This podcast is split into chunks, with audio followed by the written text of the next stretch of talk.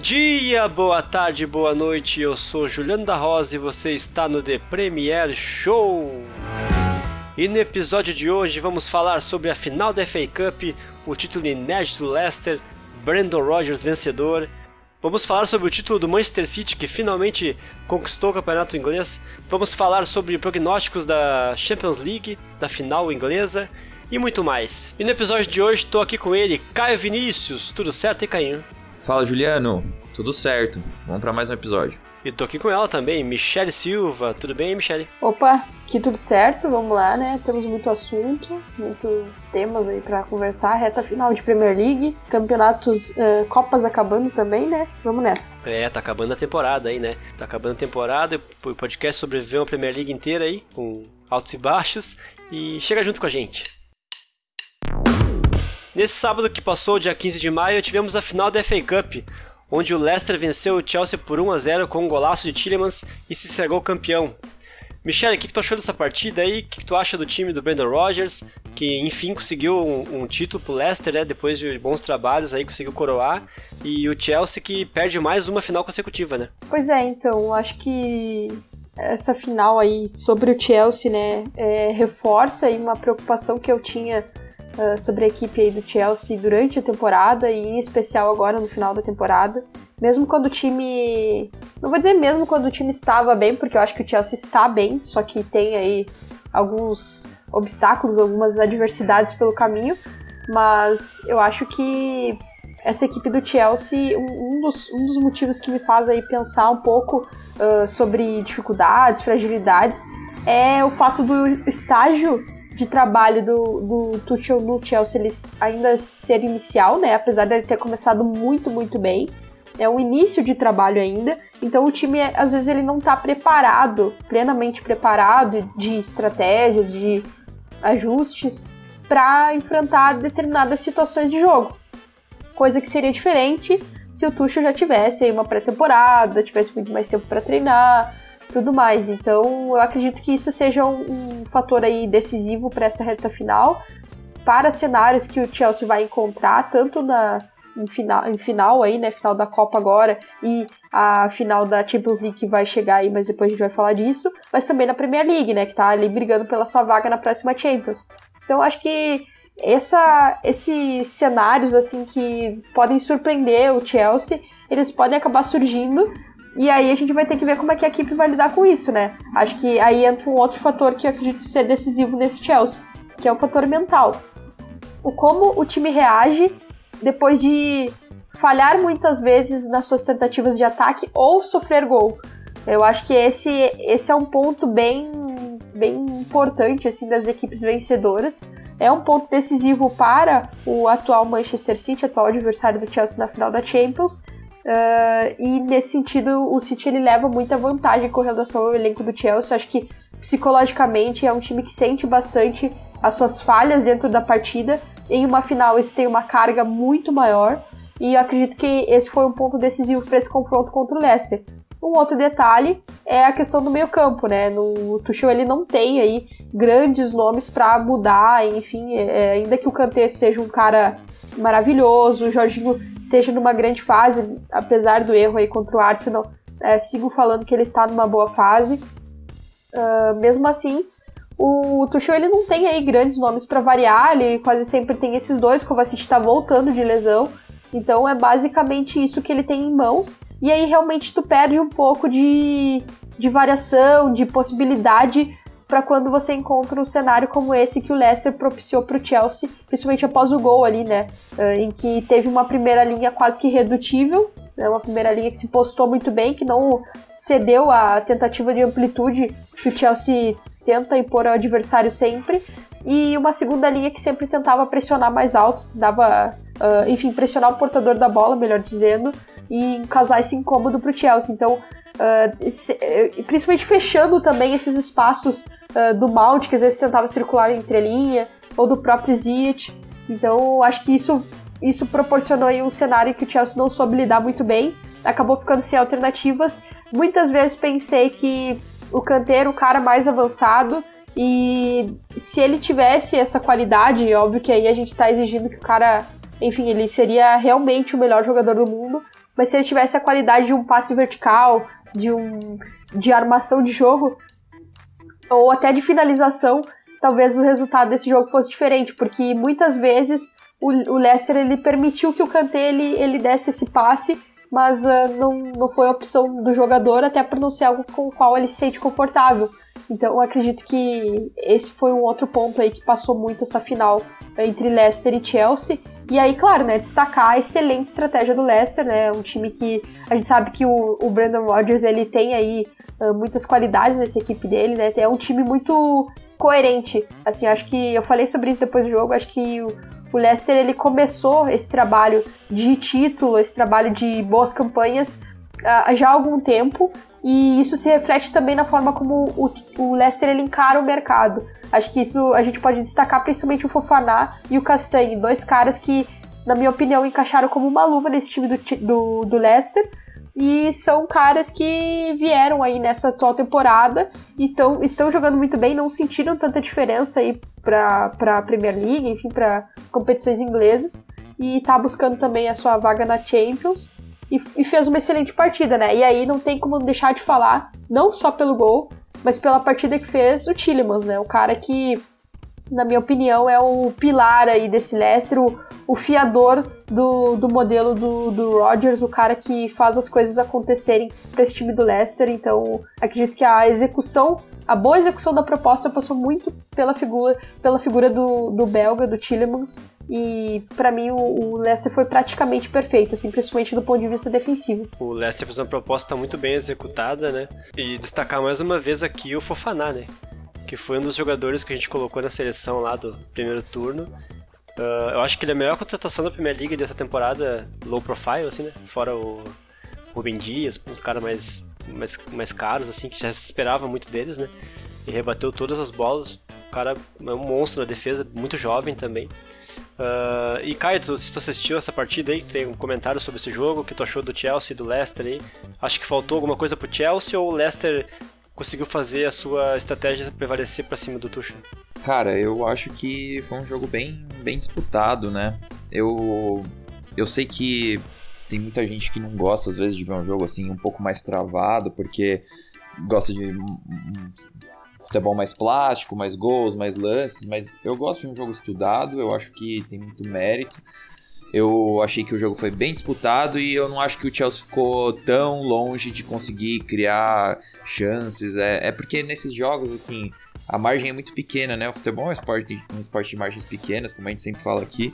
Então, eu, eu realmente vejo como mérito do, do Leicester, mas não demérito do Chelsea de nenhuma forma. E eu acho que todos os pontos que a Michelle trouxe também são, são muito relevantes, sabe? O time do Chelsea é um time que, querendo ou não, teve troca de comando aí no meio da temporada, é, estilos diferentes, é um elenco que apesar de ter muita qualidade, é, é, um elenco muito profundo em qualidade, nem sempre qualidade nas peças necessárias, né? É, a Michelle gosta ou acha que o Jorginho tá em boa fase, eu já sei que o Juliano já não é tão a favor do pequeno Jorge, mas é, querendo ou não, o Chelsea precisa de peças no meio campo, precisa de peças na base até para rodar mais o elenco. O Kovacic tá fora aí, pode estar tá fazendo falta, talvez.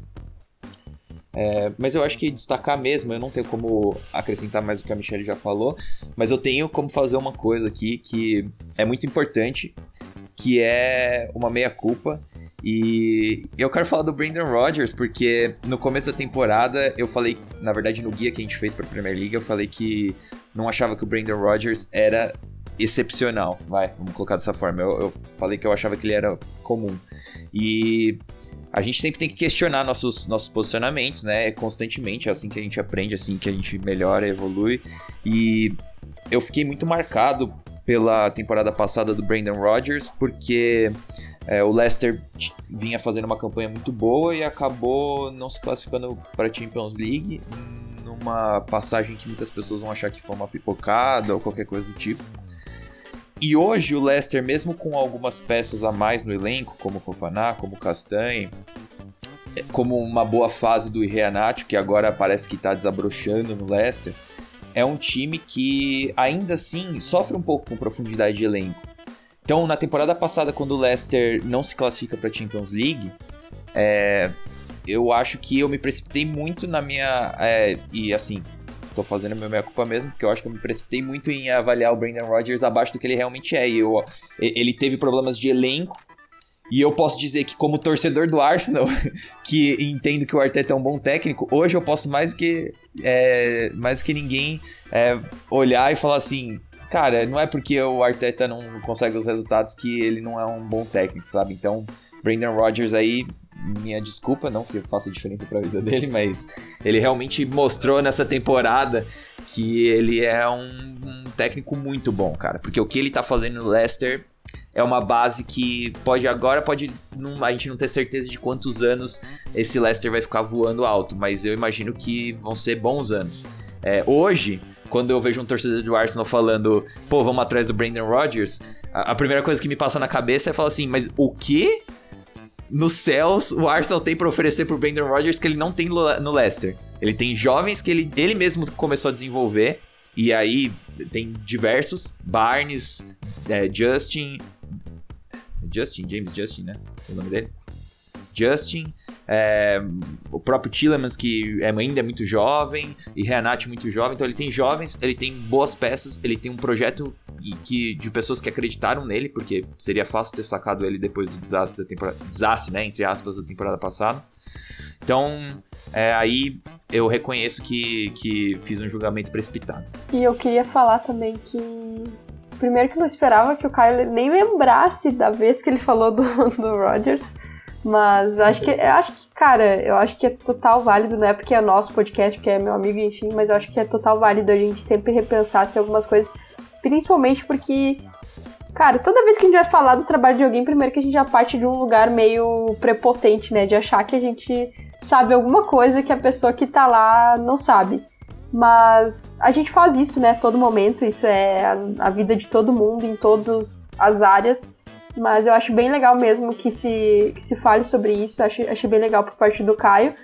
E eu queria dizer que, além do, dos caras que ele citou, tem o Luke Thomas, né, que jogou a final, tem só 19 anos, é um cara que, enfim, tá sendo desenvolvido aí, que tá fazendo uma, fez um bom jogo.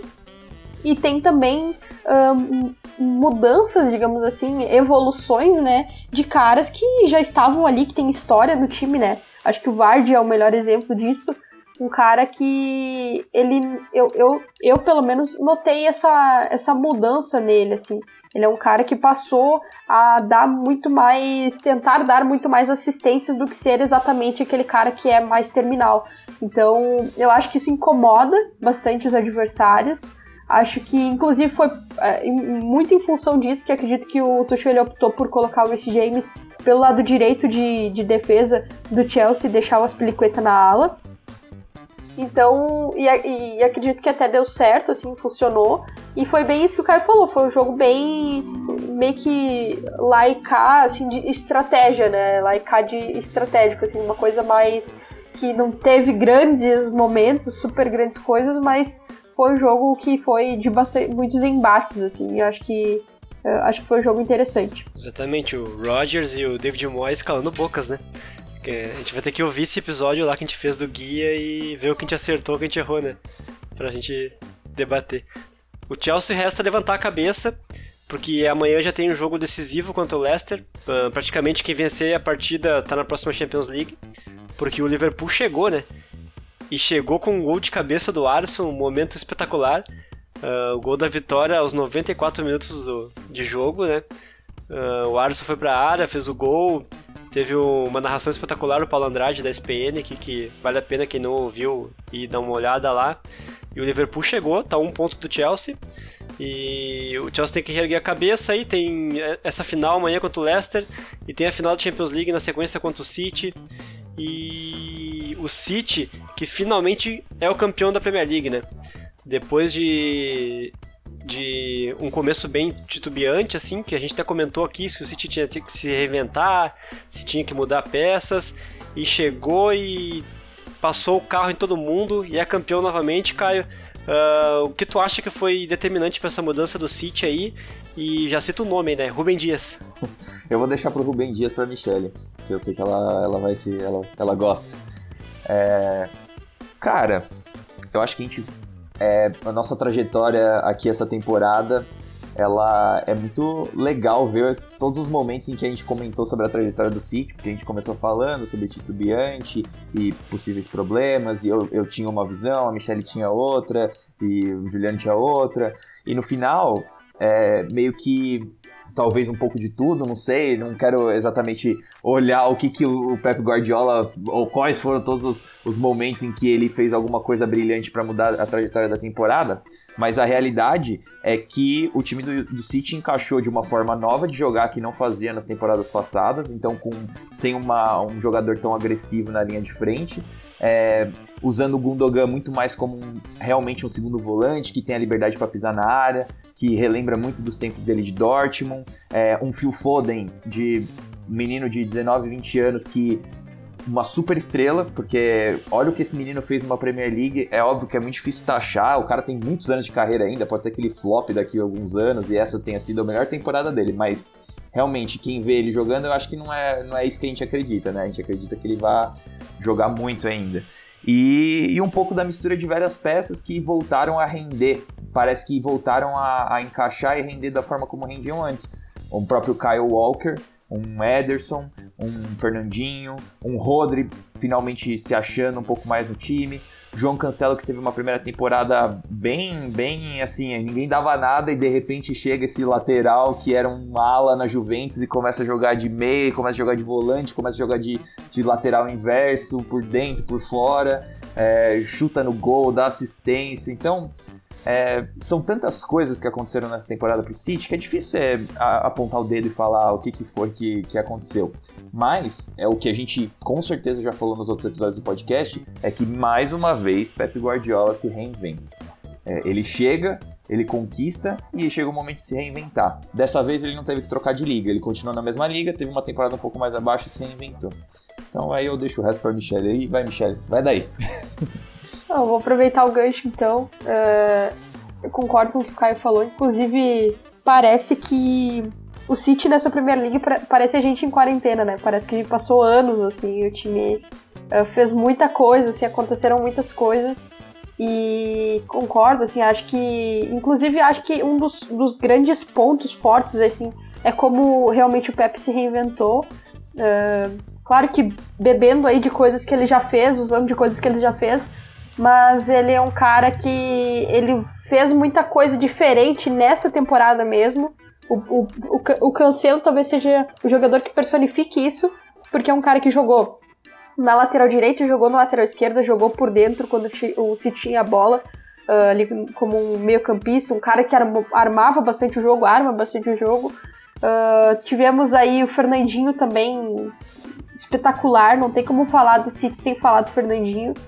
E Rubem Dias, a chegada dele, um grande divisor de águas para esse Manchester City, um cara que oferece muita solidez, que potencializou aí o próprio Stones, uma dupla que realmente sensacional, assim, fez uma temporada espetacular.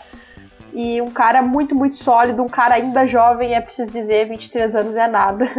E bem, muito bem fisicamente, assim, um cara que encaixou perfeitamente no, na Premier League. Se o se o United tem o seu o Bruno Fernandes, o seu português que chegou, jogou, arrasou com a liga, esse cara no City muito provavelmente é o Rubem Dias. E aí eu acho que um, um ponto que, que vale destacar, dentro disso que o Caio falou, é como alguns jogadores assumiram protagonismo em momentos muito importantes, né? Talvez isso seja algo que precisa acontecer para o Chelsea agora, nesse momento. Mas aí é claro que a gente está exigindo demais um trabalho que ainda é inicial, né? Mas no, no City isso vem acontecendo durante a temporada. Por exemplo, quando perdeu ali Kevin De Bruyne, que teve uma lesão ali em determinado momento, Gundogan foi perfeito, assim, foi espetacular. Acho que até ganhou o jogador do mês, assim, algum dos meses aí desses anos que faz que parece que existe essa temporada. Se eu não me engano, ele ganhou dois seguidos. Até. É, foi, foi algo bem impactante, assim. Então, o Gundogan ele foi esse cara, esse cara de chegada na área, sem o De Bruyne ele conseguia fazer mais isso agora o De Bruyne voltou, ele é esse cara que continua sendo bastante consistente também, com, com bola e sem a bola também. O Foden, um cara super jovem, assumindo protagonismo também quando necessário. Aí tem também o Marrez, tem o Walker, que por mais que não se fale muito dele, que é um cara que já tá ali no City, teve lesão essa temporada, inclusive foi aquele momento que uh, dessa alteração aí, dessa mudança na, no uso do cancelo, mas um cara que entrega muito também, que oferece uma solidez assim muito, muito impactante. Então, são caras, e o próprio John Stones aqui, que o Caio tá me mandando no, no, no chat, mas, assim, são caras que, apesar de eles já estarem ali, eles entregaram muito ao longo da temporada, né? O, o, no caso do Walker, eu acho que a partida que ele fez contra o PSG, ela foi, assim, muito, muito boa, e pouquíssimo se falou sobre isso. O Zinchenko também, ainda que o Zinchenko, o pessoal falou mais dele, né? Mas o Walker ele foi muito importante, é um cara que se recupera muito fácil, né? Uh, às vezes ele uh, muda a direção do corpo e consegue chegar ainda no atacante. Então, esse time do City ele tem muito, muitos bons jogadores, mas é um coletivo também que é espetacular, assim. Então, inclusive eu vou fazer uma análise sobre uma análise prévia aí da final da Champions lá pro meu canal do YouTube, vou falar um pouquinho mais desse City. Então não vou entregar todo o ouro assim, não. O Caio falou que o Guardiola se reinventou nessa temporada, né? Outra coisa legal de se falar é que eles não usaram um atacante de referência, né? Uh, o Gabriel Jesus e o... perdeu um pouco espaço. O Agüero teve lesionado na maioria do tempo, né? Voltou agora no finalzinho. Uh, e me lembra um pouco aquela Espanha de 2012, que ganhou a Eurocopa, que o Fábricas era o último homem da referência. E não tinha um cara que ficava ali, né? E ninguém sabia marcar o time dos caras. E esse time do City também é assim, todo mundo chega na área para definir, uh, não tem um cara fixo ali, é muito imprevisível, o Marrez jogando muita bola, uh, Bernardo Silva se recuperando novamente, o time tá muito redondinho. Uma coisa que o Caio falou também, uh, dois jogadores que não começaram muito bem e agora estão jogando muita, o Cancelo, o Rodri, se esperava muito do Rodri com o Guardiola, que se falava que ele era o cara perfeito para as mãos dele, né? E na primeira temporada não foi muito bem, se adequou à liga, à liga e esse ano jogou muito, foi muito decisivo aí nesse time do City. Conseguiu fazer uma substituição boa no, no, Fernandinho ali, que era um dos grandes problemas que tinha, né? Não, eu queria, eu queria acrescentar mais o, uma questão também, que era o que eu falava do Chelsea antes, que é a parte mental do time, né? Parece que no começo da temporada Inclusive, não sei se não teve uma entrevista ou outra que o Pepe falou sobre isso, assim, sobre. meio que deu uma chamada, assim, acho que o Fernandinho falou sobre isso, assim, que eles tiveram um momento que deram uma chamada, tipo, oh, peraí, o que tá acontecendo aqui que esse começo aqui não é a gente, sabe? Uh, mas o que eu achei interessante foi justamente essa questão mental do time, assim, né? Encara, como encara as partidas, né? Tipo, essa partida contra o Newcastle, acho que uh, do que eu pude perceber, assim, o time, ele, às vezes ele passou algum sufoco ali para conseguir né? Apesar do placar ele ser, ser mais elástico aí, né? Teve teve clean sheet aí do Ferran Torres, outro cara que também tá entrando aos poucos e tá fazendo a diferença. É, o time ele foi foi reagindo à partida e ele não se deixou abater por pelos gols que o Newcastle fez, pelo pelos momentos que o Newcastle teve na partida, então isso foi isso é bem significativo, assim, acho que é, ainda mais em uma final, né, que é o que o City tem pela frente, a primeira final de Champions, uh, não se deixar bater por esses momentos e conseguir realmente se superar. Acho que se fala muito isso sobre os grandes jogadores, né? Uh, por exemplo, a qualidade que o Neymar tem de tentar um drible, às vezes não dá certo, é raro, mas às vezes não dá certo, e ele voltar e tentar a mesma coisa, como se ele não tivesse tentado agora há pouco, e conseguir ir, ir adiante, isso que faz dele um cara tão diferente, né? De essa, essa capacidade de ser resiliente durante a partida. E quando você tem uma equipe, uma equipe toda que é assim, eu acho que isso é muito, muito potente. Assim. É, na verdade, nessa mesma página que a Michelle acabou de men mencionar sobre resiliência mental e uma questão também de identidade, eu acho que não acho, na verdade. Vou usar uma entrevista do Guardiola para pautar meu comentário. Entre a nona rodada, que foi uma derrota do City pro Tottenham, 2 a 0 e a 27 aonde o City perde para o Manchester United, o City ficou numa sequência de 17 jogos sem perder, ali com dois empates e 15 vitórias. Em algum momento no meio dessa sequência, é, já após o Natal, um jornalista. Se não, eu não tenho nem. Talvez tenha sido Fred Caldeira, mas eu não, não posso garantir isso. Depois eu vou tentar procurar essa entrevista e colocar lá no perfil. Mas um jornalista pergunta pro Guardiola na, numa coletiva pré-jogo: o que, que mudou? É, qual foi a chavinha que vocês viraram para sair de, uma, de um momento instável e engatar numa sequência tão positiva. E o Guardiola, ele dá uma resposta que parece boba, né? Mas assim, é, às vezes a gente acha que tudo é tão complexo assim, tem muita complexidade no futebol, mas tem muita coisa também de, de que são coisas de você entender o seu ambiente, entender seu grupo e o que está sendo necessário. E ele fala assim: é, o nosso time estava correndo muito. E aí todo mundo na entrevista coletiva para e fala assim: como assim seu time estava correndo muito? O futebol moderno, intensidade. E o Guardiola fala assim: não, mas a gente tem, tinha que voltar aos nossos princípios. Ele usa essa frase. Me marcou muito quando eu vi, porque eu achei muito interessante, na verdade. Ele falou: a gente tem que voltar muito nos nossos princípios, porque a gente estava querendo acelerar tudo tanto, a gente queria correr tanto, a gente queria resolver tanto, porque a gente queria sair da má fase. E pra gente sair da má fase, a gente não precisava fazer tudo isso, a gente só precisava voltar a ser quem a gente era. A gente precisava cadenciar, a gente precisava controlar o jogo com a bola, a gente precisava se defender tendo a posse. Então, e aí a gente volta a ver e uma retomada e uma coisa que eu sei e que os ouvintes aqui vão lembrar que no começo do, da temporada a Michelle batia na tecla do perde pressiona do, do Manchester City, como isso também era uma coisa que ficou em falta na temporada passada. E aí começa a cair ficha porque quando os jogadores estão postados, estão controlados, estão dentro da estrutura que eles conhecem, é muito melhor de você é, exercer uma coisa que já foi, que sempre foi padrão dos times do Guardiola. É óbvio que eu, eu pessoalmente acho que essa temporada é o melhor perde pressiona que ele já fez no Manchester City. Mas nas temporadas em que ele ganhou a Premier League também era um perde pressiona bom. Isso se perdeu na temporada passada. E, e ele procurou resgatar isso, sabe? Também isso, né? Mas também a, a, questão de controlar, de não se afobar, de não querer sair da fase ruim, porque às vezes a gente acha que a gente tem que forçar as coisas para sair de uma fase ruim. Quando na verdade a gente só precisa se acalmar e aceitar que às vezes a gente tem que voltar e retomar princípios básicos, sabe, do nosso jogo. E eu acho que isso foi muito importante pro time do City. Eu, eu acho, mas eu sei que o Guardiola falou. Então, na verdade, se ele acha que foi muito importante e ele ganhou o título, eu, eu dou essa, essa moral para ele de que isso aí é. foi muito importante. É aquele famoso, né, Caio? Eu acho que o Guardiola deve saber um pouquinho mais que a gente. É, exatamente. exatamente. Mas, assim, o... faz muito sentido isso, que é só retomar, né? Ninguém desaprendeu a jogar futebol daquele time, né? São, são jogadores que já brilharam muito com o próprio Guardiola no mesmo campeonato contra os mesmos rivais. Uh, mudou uma peça aqui, outra peça ali, mas a estrutura estava sempre ali, né?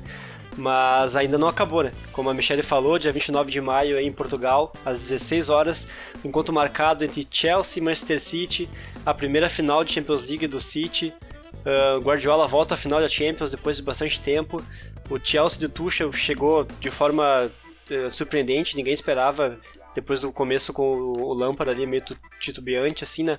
Que o time fosse chegar onde chegou. Uh, promete ser um jogaço de dois treinadores muito inteligentes, muito inventivos, uns caras que podem mudar tudo pro jogo aí e fazer uma escalação que ninguém espera. Uh, o que tu tá esperando dessa partida, Michelle? Tu acha que tem um grande favorito ou tu acha que vai ser algo bem disputado? Eu acho que tem um favorito, eu acho que, apesar de que é difícil em apontar favorito, ainda mais em final de Champions, mas eu acho que tem um favorito, acho que o City seria esse favorito, uh, por tudo isso que a gente já falou, pelo estágio do trabalho, pelas possibilidades que o Pep tem e conhece do seu elenco. Acho que tudo isso conta muito, sabe, numa final, porque aí você já sabe o que deu certo, você sabe o que deu errado, você você pode é, fazer isso que o próprio Caio falou, né? Tu só consegue olhar pro teu elenco e combinar e conversar de voltar para os seus princípios quando você já teve um princípio. Acho que o princípio do, do Tuchel ele ainda está acontecendo. Então ele ainda está aplicando. Então é bem é bem eu acho que isso vai ser bem significativo vai ser bem importante aí nessa final assim o quanto cada um já conhece do seu elenco né nesse sentido o Pepe vai levar vantagem e acredito também que essa coisa dos cenários do jogo e do psicológico da equipe. E tem também o meio-campo, né? Eu acho que o meio-campo do Chelsea, apesar de eu gostar muito do Jorginho, apesar de eu gostar muito do Kanté, eu ainda sinto falta de um cara como o Declan Rice ou um, um cara que tenha um cara mais Gundogan também às vezes, um cara que te, consiga ter essa chegada na área. Uh, claro que né, a gente já viu aí o Kanté fazendo gol, né? Pode acontecer, gente, não vão depois me cobrar aí quanto a isso. Mas a gente sabe o quanto que, que é mais raro para alguns, né? E outros, tipo o Jorginho estando fora da área, não é o que a gente é acostumado a ver. Pode acontecer? Pode, mas não é algo que a gente está acostumado a ver. Então acredito que essa parte de, de elenco, assim, de peças para trabalhar e de, de como o time tá redondinho, talvez pro Manchester City esteja um pouquinho mais com um pouquinho mais de vantagem. Mas o Chelsea também é uma grande equipe, o início do Tuchel ele é impressionante assim, e é um cara que tem muito repertório, um cara que ajustou coisas básicas no Chelsea e que fizeram a, a diferença muito rápido. E acredito também que as lideranças que o Chelsea possui, elas, elas têm um impacto, né? Querendo ou não, o, o Thiago Silva é um cara, um cara forte, um cara, um cara foda, vou dizer bem essa palavra, um cara foda. E, e é um cara que. E o próprio Tuchel também é um cara que já passou por, por uma final de Champions League muito recentemente, né? Que foi a última contra, do PSG contra o Bayern. Então são caras assim que eles, eles têm essa liderança, que eles já conhecem esse território. O Pep também, mas o City em si não. Então isso também pode contar a favor do Chelsea. E acredito também que essa, essa liderança do Aspilicueta também, que acho que se a gente fala que o Walker é um cara que não é muito falado, não é muito uh, reconhecido aí nesse time do nesse time do City, talvez o Aspilicueta seja esse cara do time do Chelsea. Então acho que tudo isso são pequenas coisas assim que vão acrescentando, dando um sabor a mais a essa final de Champions. E final a final, né? A gente não, não tem. Assim, claro que a gente tem muito, muitas coisas para esperar, Inclusive eu vi aí de novo o, o, jo o jogo entre o último jogo entre o City e o Chelsea. Uh, fiz ali alguns prints para colocar lá no meu vídeo do YouTube. Mas coisas que podem acontecer aí de novo nessa final. Mas é, a final ela tem um saborzinho diferente, né? Uma coisinha. Uma coisinha mais gostosa pra gente que gosta de futebol. Sim, exatamente. O, o Chelsea teve uma semana bem ruim, né? Perdeu o clássico pro Arsenal, perdeu o jogo, a final pro Leicester, o feminino tomou um baile do Barcelona na, na final da Champions League feminina. Uh, mas o, uh, o que o Tuchel fez com esse time é espetacular, né? Se tu chegasse lá, olhasse aquele time do Lampard jogando e dissesse que esse time chegaria na final da Champions League, ninguém ia acreditar. Ninguém ia dizer que esses caras iam jogar o que estão jogando aí.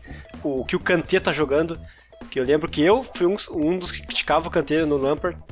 E eu acho que o Kanté tá jogando seu prime.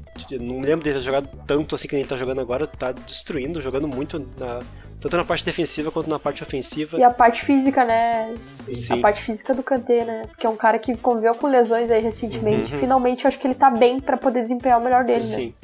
né? Mason Mount, nosso talento nosso jovem talentoso inglês é muito bom, ele é um cara que pode decidir a qualquer momento, qualquer jogada. O Havertz voltou a jogar bem, tá se encaixando novamente no time, no esquema. Uh, ele tá fazendo papel de falso 9 às vezes, que é muito interessante, é muito legal a movimentação. Uh, tem o Werner, que perde muito gol, mas cria muita chance.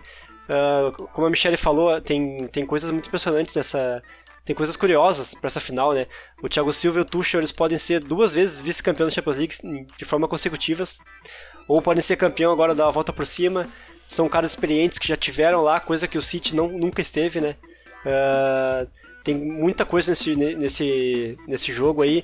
Uh, outra coisa também, o Kanté e o Mahrez os caras que foram campeão com o Leicester na Premier League agora vão ser campeão da Champions League, um dos dois, que é um negócio muito legal. Uh, vamos ter um Mendy campeão, ou do Chelsea ou do, do City. Uh, Caio, o que, tu espera pra essa final aí? Tu espera um belo duelo tático do, dos treinadores? Só falar o Fernandinho, né? Ó, ó, gente, ou a gente tem o Thiago Silva campeão ou o Fernandinho campeão da Champions É, exatamente. É pro brasileirinho ficar muito feliz. Ou muito triste, né?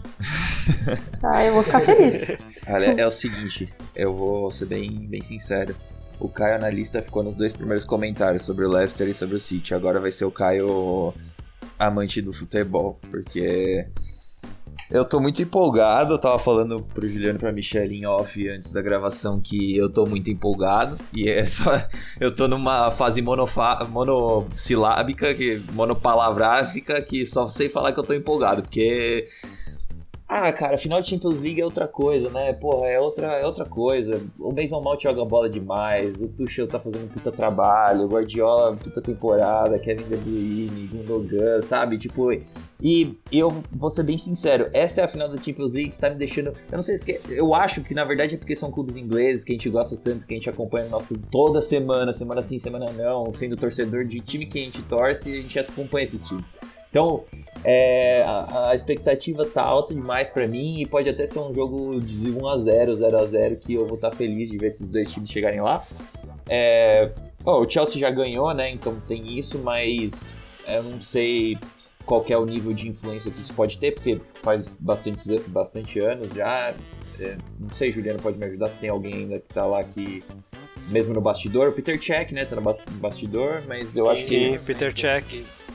É, eu acho, é, eu acho. É, o Aspiricueta chegou um ano depois. É, o Aspiricueta chegou um ano depois. É, desse pessoal aí, só o Peter Check. É, o City não chegou ainda, mas tem todo o gabarito do Guardiola, e aí tem uma questão também de casca, né? Porque o City pode não ter chegado, mas é um time de cinco temporadas já, que há muitas peças juntas, que já sofreram eliminações e é, o Tite, né, falou uma vez naquele título de 2015 do Corinthians que se não tivesse sido eliminado da Libertadores não teria ganhado o título brasileiro, porque um Tite, um Tite, um time, um time precisa de, de ruptura também para se firmar. Então tem isso, né?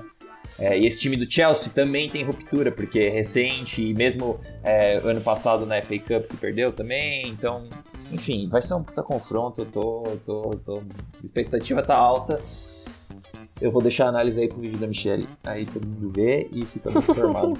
Caim tá hypado, como é, é, o correto, né, porque promete muito essa partida aí, mas pra gente, como o Caio falou, uh, são dois times que a gente vê todo final de semana, por causa do nosso podcast aqui, porque a gente gosta também, né?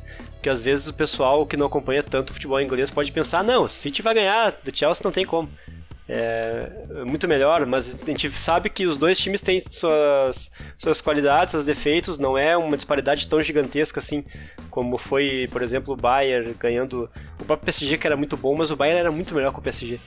Eu não acho que o City é tão melhor que o Chelsea assim nesse ano. Eu ainda acho que o City é melhor, por todos, tudo que a gente falou, pelo trabalho longo, pelo Guardiola, pelos jogadores. Tem o Gudogan que já jogou final de Champions, já fez gol no final de Champions. Tem uns caras, experientes, caras experientes também. Uh, mas acho que vai ser um confronto bem disputado, vai ser bem legal essa partida aí. Eu, como torcedor do Chelsea, espero que o Chelsea vença, né? Mas se o City ganhar também tá em boas mãos. Pepe campeão é sempre legal de ver. É sempre bom ver os, os haterzinhos chorando, né? Quando Ah, se não tivesse dinheiro. Ah, meu amigo, se não tivesse bola, se não tivesse jogador, se não tivesse. Né? Sempre quando o Guardiola vence, aparece muito argumento que é isso, aquilo, aquilo outro, aquilo lá, mas não se dá o valor pro cara que tá ganhando sempre, tá se reinventando sempre. Onde ele passa, ele deixa história, ele marca. Onde ele passa, ele escreve livros. Né? Quantos livros tem sobre você, meu camarada da internet? Então, né? Mas eu acho que é isso aí, né, pessoal? Promete muito essa final aí. Vamos ficar aí. Quem sabe a gente faz uma coberturazinha aí mais legal do pós-final. Um episódio sobre. Na sequência aí temos também a Eurocopa aí, que vai ser legal de acompanhar. Uh, talvez a gente faça um acompanhamento da seleção inglesa, não sei o que vocês acham, hein? Ao vivo aí no meio da. Vai, eu, fiquei, eu, fiquei eu fiquei sabendo que vai ter lives no Michele Verso sobre a Eurocopa. Direto. É, Ela vai montar a seleção de todos os jogadores mais gatos da Eurocopa. Jogadores mais vikings da Eurocopa. Daí tem muito material para vir aí. A Premier League termina agora na sequência, mas o futebol não para. Esse ano é bem movimentado aí, porque o calendário tá esmagado pra caramba, né? E vai ser bem legal a gente acompanhar. É, a janela de transferências eu acho que vai ser um negócio interessante de a gente fazer uns episódios, talvez discutir algumas coisas, porque a gente tem aí várias Haaland, Messi, é, de novo a novela Sancho. do Messi, Sancho, Kane, que, Harry, Kane. Harry Kane, então o, o, outro menino lá, o Camavinga, Declan Rice, para onde que vai? Vai pro United, vai pro Chelsea, então várias coisas. Tem bastante coisa aí para acontecer, vai ser bem interessante e quem gosta de futebol nunca para, né? Tem bastante conteúdo pra gente debater sobre aí. E no próximo episódio, daqui a 15 dias, a gente vai fazer a seleção da Premier League, hein? Vamos ver aí quem foram os melhores jogadores, os nossos escolhidos. Talvez a gente possa dar uma recapitulada aí também para ver os prognósticos que a gente fez lá no começo para ver o que aconteceu, o que não aconteceu, né? O que deu certo, o que deu errado. Uh, tem bastante conteúdo. Aston Villa rebaixado. David Moyes não dá mais. West Ham rebaixado. Desculpa, David Moyes. Um abraço, meu amigo. Valeu. Então é isso, pessoal. Uh, quero agradecer quem ouviu até agora. Muito obrigado pelo, pela sua audiência, por escutar nosso podcast aí. Quero me despedir da Michelle aqui. Obrigado, Michelle, pela participação, pelos teus, pelas tuas análises. Um grande abraço e até a próxima. Valeu, Ju. Valeu, Caio. Obrigado pro pessoal que acompanhou até aqui. Tamo junto aí. Vamos, vamos nessa, vamos acompanhar essa reta final de, de temporada. Vamos ficar felizão, super animados e bombando hashtags no Twitter sobre a Champions. E depois também vamos fazer nossas, nossas seleções aí, exemplo do que foi o primeiro turno. E depois tem a Eurocopa, tem muita coisa para acontecer e vamos nessa, né? Pessoal aí que. Inclusive, pessoal, força aí pra todo mundo, né? A gente sabe que tá difícil a quarentena, deixar esse recado aí, força, vamos. Vamos tentar ficar com energia positiva e concentrar no futebol, porque se concentrar no governo estamos lascados. E, e pensar em incentivar as pessoas a se vacinarem também, né? Enquanto sempre que tiver vacina tomar a vacina, pra gente sair dessa logo. É isso aí, vamos acabar com essa pandemia de uma vez, pelo amor de Deus. Que, que ah, uh, fala sobre isso até, uh, na, na, no jogo da FA Cup teve torcida no estádio, né? E como é legal um futebol com torcida, né? É outra coisa, que saudade. Mas em breve a gente vai estar aí, se Deus quiser, vai dar tudo certo, a gente vai conseguir voltar para a vida real. Uh, despedido do Caim aqui, obrigado Caio pela participação aí. Uh, guarda tuas listinhas de contratações pro Arsenal, que eu sei que tu tem. E até a próxima. Olha que bandido. Olha que bandido. O cara tá falando há meses de Declan Rice no Chelsea, disse daquilo, não sei o que lá, e vem trazer a minha listinha de contratações no Chelsea. Ah, é isso aí. Obrigado, Juliano. Obrigado, Michele. Vamos para mais uma aí. Tô ansioso pra seleção daqui 15 dias, porque eu adoro fazer essas brincadeiras. Valeu, Caim. Um grande abraço pra ti. E então ficamos por aí, pessoal. Muito obrigado para quem ouviu. Um grande abraço e tchau, tchau.